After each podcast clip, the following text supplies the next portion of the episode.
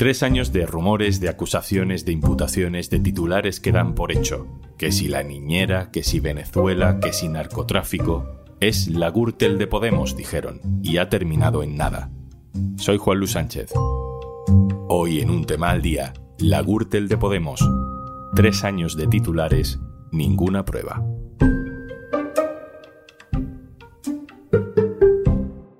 Una cosa antes de empezar. Hola, soy Juanjo de Podimo y aparezco por aquí para decirte que si quieres escuchar un tema al día sin interrupciones, tienes una opción muy sencilla. Regístrate en podimo.es barra al día y disfruta de 60 días gratis de todo el contenido de Podimo en exclusiva.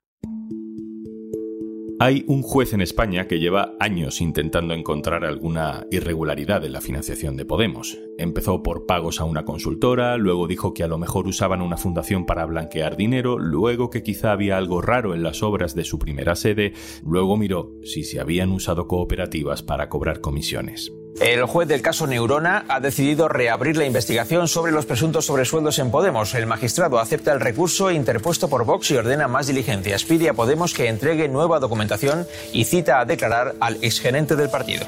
Cuando de todo eso no salió absolutamente nada, el juez se puso a investigar si alguna compañera de trabajo de Irene Montero había cuidado alguna vez a los hijos de la ministra. Y le pusieron caso niñera. Un juez investiga a Irene Montero por un presunto delito de administración desleal. Abre diligencias para determinar si en 2019 utilizó como niñera a una compañera de partido actualmente asesora del Ministerio y si pagó ese trabajo con fondos públicos o de Podemos. Todo aquello también terminó en nada.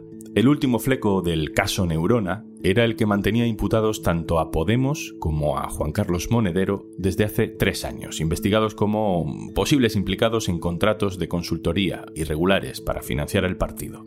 Algunos medios de comunicación llegaron a comparar este caso con la Gürtel, el mayor escándalo de corrupción política de nuestra historia reciente. La Gürtel es el caso más grande por número de imputados, por el volumen del sumario, por la cantidad de pruebas y por el tiempo que se ha estado investigando. La Gürtel de Podemos se escribió en varios medios de comunicación. Tres años después, y a falta de un último informe pericial que lo confirme, el caso está a punto de archivarse. Podemos y Monedero ya han sido desimputados. Alberto Pozas, hola. Hola Juanlu, ¿qué tal? Alberto Pozas es compañero del diario.es especializado en tribunales. Alberto, vamos a 2020, que es cuando arranca esta cascada de escándalos judiciales que ahora parece que terminan en nada. ¿Cómo empezó todo? Pues el caso arranca cuando un antiguo abogado del partido, cuando José Manuel Calvente, eh, va a la Guardia Civil primero y después a un juzgado de la Plaza de Castilla de Madrid a denunciar un montón de irregularidades. Estuvo allí pues tres horas. Usted afirma, en merecer una denuncia, que la persona que intermedió para la formalización de estos contratos y se llevó también una comisión fue Monedero. Bueno, eso es lo que me dicen que está pasando. ¿Pero quién se lo dijo? Pero no lo he visto. Ya, ya, ya. No se rumorea, se rumorea dentro de la empresa, dentro gobierno del partido. Y como veis, bueno, en fin, el audio no es muy bueno, pero fueron tres horas declarando delante del juez Escalonilla, pues que sí había contratos simulados con varias consultoras, que la reforma de la sede del partido se había hecho de forma ilegal, que si Juan Carlos Monedero se había llevado comisiones, que si había una caja B en el seno de Podemos. Eso sí, dejando claro todo el rato, dejando claro o diciendo, dejando caer que, bueno, que eran eh, cosas que le habían dicho a otros trabajadores, que eran rumores, dice literalmente en un momento dado que es rumorología y que en definitiva no podía aportar pruebas materiales de lo que estaba diciendo y que algunas de sus fuentes, algunos de esos trabajadores no querían hablar para no sufrir represalias del partido. Ahí es donde nace el conocido como caso Neurona. Pero alrededor de todo esto también hemos escuchado hablar del caso Niñera, del caso Caja de Resistencia. Es todo parte de lo mismo, ¿no? En la declaración de es como una bomba de racimo. Él denuncia un montón de supuestas irregularidades inconexas eh, entre sí la mayoría y se van abriendo piezas eh, separadas. Una de ellas, como mencionas, es la caja de resistencia, lo que en determinados ámbitos de la derecha se llamó la caja B, que luego se archivó. La caja B no existía en Podemos. Y después el que mencionas, el caso Niñera, que surge pues también eh, una denuncia de, en fin, que, que, se dice que Irene Montero y Pablo Iglesias en su momento utilizaron a personal del partido para cuidar de algunos de sus hijos, que entonces eran bebés. Aquello, como tantas otras piezas separadas, se archivaron. En el caso del caso Niñera se archivó porque no había ninguna prueba de que más allá de sujetar un bebé no había ningún entramado para utilizar trabajadores del partido como niñeras al servicio de la ministra y del vicepresidente del gobierno. Dices que el testimonio inicial de Calvente el abogado, se basaba en rumores, en comentarios, pero que no tenía ningún papel, por así decirlo. ¿no? ¿Cómo, ¿Cómo es posible que se hayan enredado tanto las cosas en tres años, durante tres años, hasta el día de hoy, si no había papeles? Bueno, pues ahí tenemos la manera en la que el instructor, Juan José Escalonilla, ha llevado el caso. Es verdad que si tú decides como juez abrir una pieza separada por cada fragmento de información que aportó Calvente, te encuentras con una macrocausa, no una macrocausa al estilo eh, Gürtel o con el tamaño de la púnica o algo por el estilo. Además, para un juzgado tan pequeño, para un juzgado con los medios tan limitados, efectivamente, si te metes a investigar eso, que es quizás la primera duda, si había que entrar a investigar cosas que el propio denunciante reconoce que son rumorología, pues te encuentras con una causa muy compleja. Ha habido que enviar comisiones rogatorias a México para hacer interrogatorios a trabajadores de consultoras en México. Ha habido que elaborar informes policiales complejísimos que a su vez han llevado a otras piezas separadas que a su vez eh, se han terminado por archivar. Quizá la primera duda es si ese primer filtro tendría que haber hilado un poquito más fino y abrir o no abrir determinadas cosas, pero una vez que te metes en una causa como esta, el resultado es este. Además, esto no es la Audiencia Nacional, aquí no hay 10 unidades de policía judicial, aquí no hay grandes apoyos, aquí está el juez un poco mano sobre mano y pues el resultado es este, tres años y en fin, que todavía está por, todavía tiene algo por delante. ¿Y qué falta? Pues quedan por investigar unos pagos de Podemos a la consultora Neurona por los trabajos que hizo esta consultora de comunicación al partido en las elecciones generales de 2019. Están a la espera de un informe pericial que es una de las cosas quizá más incomprensibles de este caso. Hay un informe que tiene que decir si Podemos pagó el precio de mercado más o menos por estos trabajos, si hubo sobreprecios y si detrás de esos sobreprecios hay alguna irregularidad. Eh, para esto el juez se ha tirado muchísimo tiempo, meses y meses, buscando un perito, buscando un experto eh, que le diga si lo que pagaron, los 300 y pico mil euros que pagó Podemos a Neurona, eh, estaba o no estaba justificado. Y el propio juez en las últimas semanas ha dicho que cuando llegue ese informe decidirá si archiva definitivamente el caso y eso es lo último que queda por ver. Alberto Pozas, compañero, muchísimas gracias. Hasta luego, gracias a vosotros. Aitor Ribeiro, hola. ¿Qué tal, Juanlu? ¿Cómo estás? Aitor Ribeiro es el periodista del diario.es y diría que el periodista de España que más sabe y que más ha escrito sobre los primeros años de Podemos. Eh, mi primera duda, Aitor, ¿por qué este abogado, que es persona de confianza casi desde el primer momento en Podemos, de pronto se pone a denunciar irregularidades en su propio trabajo y parece que sin pruebas? En aquel momento yo intenté hablar con Calvente varias veces, fue imposible, él eligió a algunos medios de comunicación con los que sí mantuvo interlocución y a los que les pasó mm, la denuncia, documentos que eran propios, claro, elaborados por él, que supuestamente probaban todo lo que ellos estaban eh, alertando. Nosotros no conseguimos hablar con él, pese a que lo intentamos eh, por distintas vías y en repetidas ocasiones, pero yo creo que en el caso de Calvente, como en otros casos que hemos visto a lo largo de la historia de Podemos, se produce una especie de proceso de, enamoramiento y desenamoramiento cuando son apartados del núcleo más próximo, más cercano a Pablo Iglesias. Calvente era el abogado que llevó durante muchos años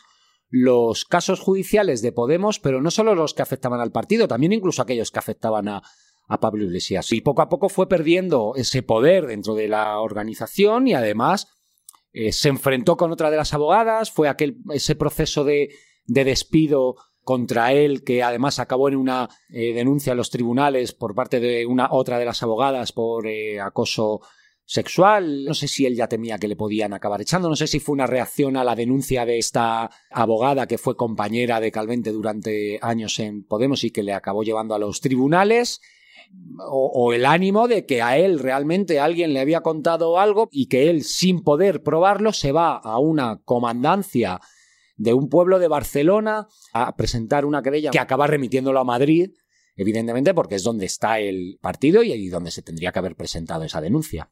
Durante todos estos años hemos escuchado que si la caja B de Podemos, que si financiación irregular, que si Venezuela, que si la niñera, Podemos siempre se ha quejado de que todo esto era una campaña orquestada. Desde luego, no es el primer partido que cuando le acusan de algo dice que es una campaña orquestada, pero ¿cómo dirías que se ha abordado este tema en los medios de comunicación, Heitor? Es que además en este caso hay una cosa como muy clara y es que todos los periodistas, no nosotros, sino todos los periodistas que durante años hemos seguido a Podemos, cuando vimos la declaración, cuando la leímos, ya nos pareció muy raro porque con toda la bronca interna que ha habido en Podemos, con todas las filtraciones, con los despidos, con la pelea interna prácticamente desde 2015 que hay entre la gente de Rejón y la gente de Pablo Iglesias, entre la gente de Teresa Rodríguez y la gente de Rejón primero y luego de Pablo, o sea, con todas las broncas que ha habido, nunca nadie habló de cobros irregulares, nunca nadie habló de que se hubiera repartido ningún sobre, nunca nadie habló de ninguna supuesta financiación ilegal a través de empresas que hacían las campañas electorales en México, etcétera. Entonces era como muy extraño, ¿no? Que se hubiera esperado justo al momento de la negociación del gobierno de coalición entre Podemos, entre Unidas Podemos y el PSOE en este caso, para que saliera esto a la luz. Y además, en aquel momento, a la gente que le preguntamos que ya no estaba en Podemos porque habían salido bien mm, expulsados, bien eh, se habían ido ellos, bien porque la situación era ya insostenible, y en aquel momento todo el mundo decía, es que de esto nosotros no hemos visto nada nunca. O sea, no se estaban inventando los periodistas ni los medios de comunicación estas investigaciones, o no estamos como en otros casos cuando alguien publicó que la DEA de Estados Unidos, la Agencia Antidroga de Estados Unidos, tenía pruebas sobre la financiación ilegal de Podemos y eso nunca llegó a constatarse. Aquí había una investigación de un juez que cuando cerraba eh, la causa de la caja resistencia, habría una investigación sobre la reforma de la sede del partido y cómo habían sido esos pagos. ¿no? Entonces yo creo que en este caso ha habido una retroalimentación, que es una de las bases del lawfare, ¿no? de utilizar la justicia contra eh, dirigentes políticos o contra partidos políticos. Una retroalimentación. Calvente denunciaba una cosa en los medios de comunicación, el juez abría una línea de investigación, los medios recogían esa nueva línea de investigación y luego cuando eso se moría mm, de inanición, porque no había mucho que rascar, se cerraba y entonces se abría otra nueva, ¿no? Aitor, la última. ¿Qué peso, cuánto peso le das a este escándalo, a este caso, en el desgaste político y, electoral eh, de Podemos? Yo creo que hay dos aspectos, ¿no? Podemos al final cumplió, y Pablo Iglesias cumplió con su principal objetivo, el objetivo fundacional de Podemos en 2014, que es demostrar que se podía llegar al gobierno. Y en enero de 2020 con esto ya encima de la mesa, porque si no me equivoco fue el 5 de diciembre del 19 cuando sale a la luz este supuesto escándalo, y un mes después hay gobierno de coalición, Pablo Iglesias es vicepresidente, Irene Montero ministra, Yolanda Díaz ministra, etcétera, etcétera. Entonces, por ese lado podemos decir que pese a los ataques, pese a los montajes o pese a, a la magnificación de estos casos, que en realidad luego han quedado en nada, pese a todo eso, Podemos cumple su objetivo. Pero es evidente que a la vez se produce una deslegitimación ante parte de la sociedad de Podemos. Se instala la duda. Pues si tanto ruido hay, pues algo habrá. No lo habrán podido encontrar, pero algo habrá. ¿Pablo Iglesias se va en marzo de 2021 del gobierno por esto? Pues probablemente no. ¿Esto es uno de los elementos que hace que Pablo Iglesias se vaya en marzo de 2021? No tengo ninguna duda. Sin todo esto, eh, ¿la situación de Iglesias en el gobierno hubiera sido diferente? Pues es probable que sí. Aitor Ribeiro, muchas gracias compañero. Muchísimas gracias a ti, Juan. Un saludo.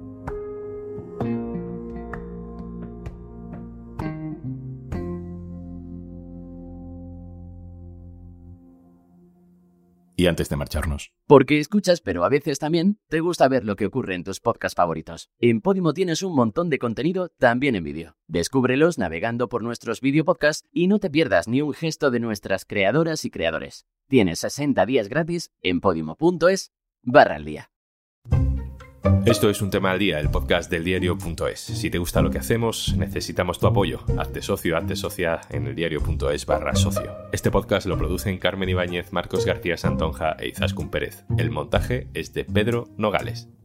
Yo soy Juan Luis Sánchez. Mañana, otro tema.